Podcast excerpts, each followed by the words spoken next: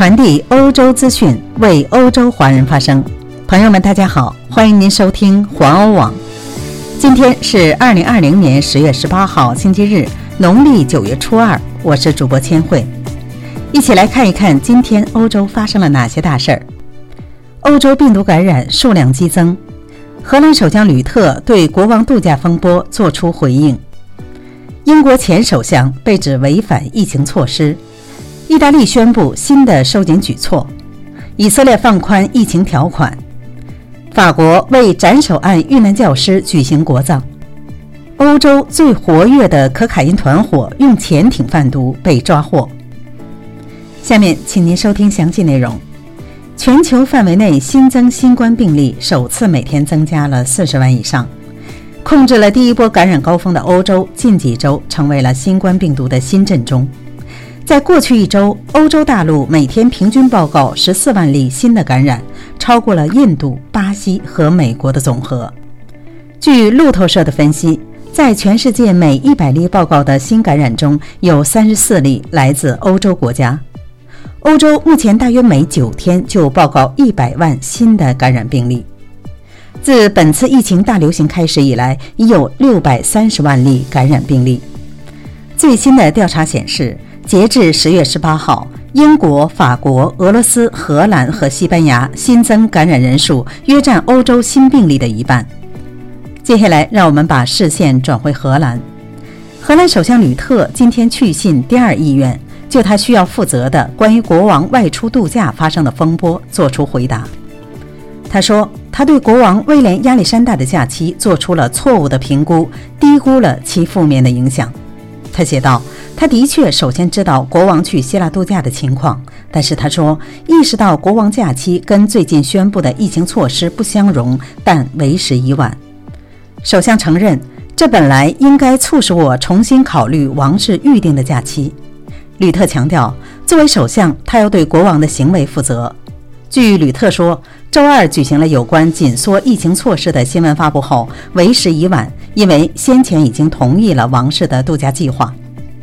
荷兰国王威廉亚历山大、王后马克西玛和他们的女儿十月十七号晚上回到了荷兰。他们乘坐荷兰的航班，在星期六晚上八点后抵达史基普机场。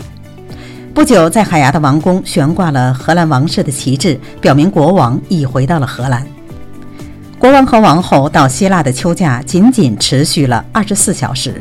他们出游前往希腊度假别墅，与政府提出的不要到处走动、不要外出度假的建议相违背，引起了前所未有的议论和指责。我们聊完身边的事儿后，再把目光转向英国。英国前首相托尼·布莱尔被指在英国违反了疫情规则。据英国《星期日电讯报》报道，在上个月去美国进行为期两天的访问后，回来后没有按规定隔离两个星期。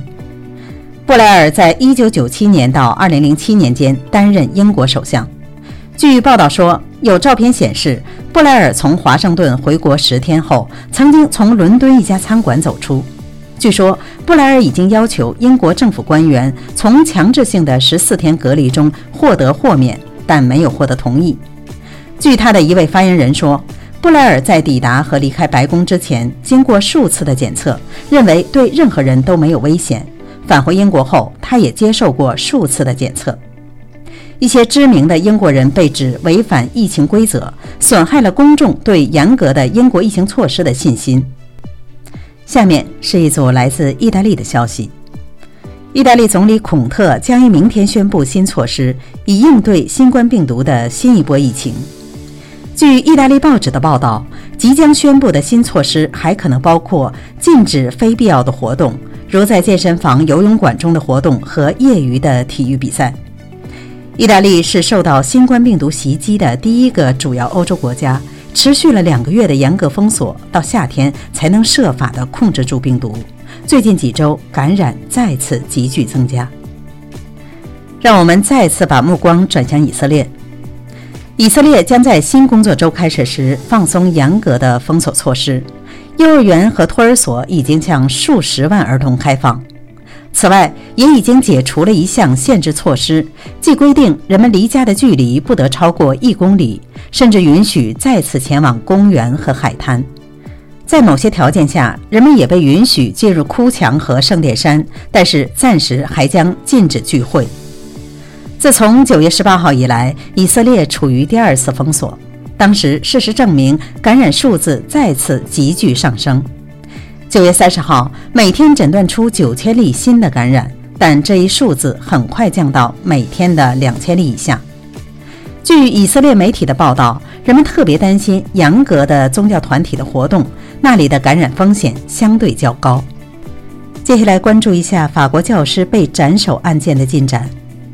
十六号晚上，法国巴黎西北郊区发生新一起恐怖主义暴行，一名初中历史地理老师遭到残暴的杀害，案件还在审理之中。欧盟委员会主席冯德莱恩谴责恐怖暴行，并向全欧洲老师问候并致敬。法国总统马克龙宣布将为受害老师举行国葬，预计可能将在下周三举行。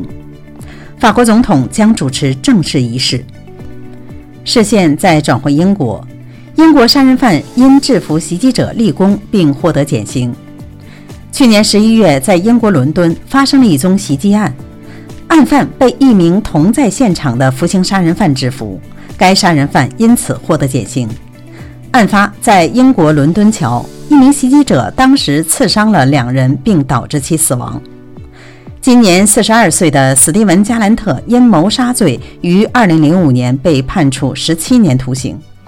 作为回归社会计划的一部分，他于二零一九年到伦敦桥附近的一个会议厅参加了一次会议，当时恐怖分子乌斯曼汗也在那里。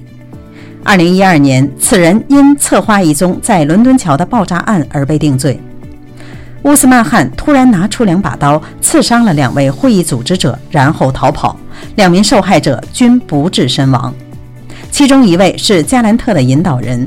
加兰特毫不犹豫地从墙壁上取下1.5米长的鲸鱼牙齿，尾随着乌斯曼汗走了出去。加兰特和其他人设法在伦敦桥上阻止乌克曼汗。此后不久，警察赶到，开枪打死了乌斯曼汗。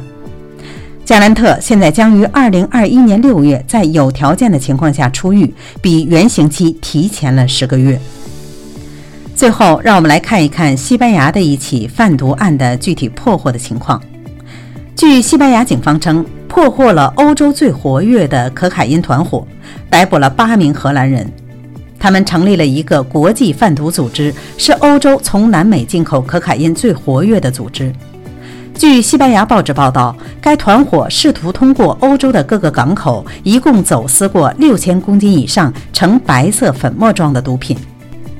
逮捕行动是在西班牙的马拉加省和瓦伦西亚省，以及荷兰的阿姆斯特丹、乌特勒支、鹿特丹和帕彭德雷赫特中进行的。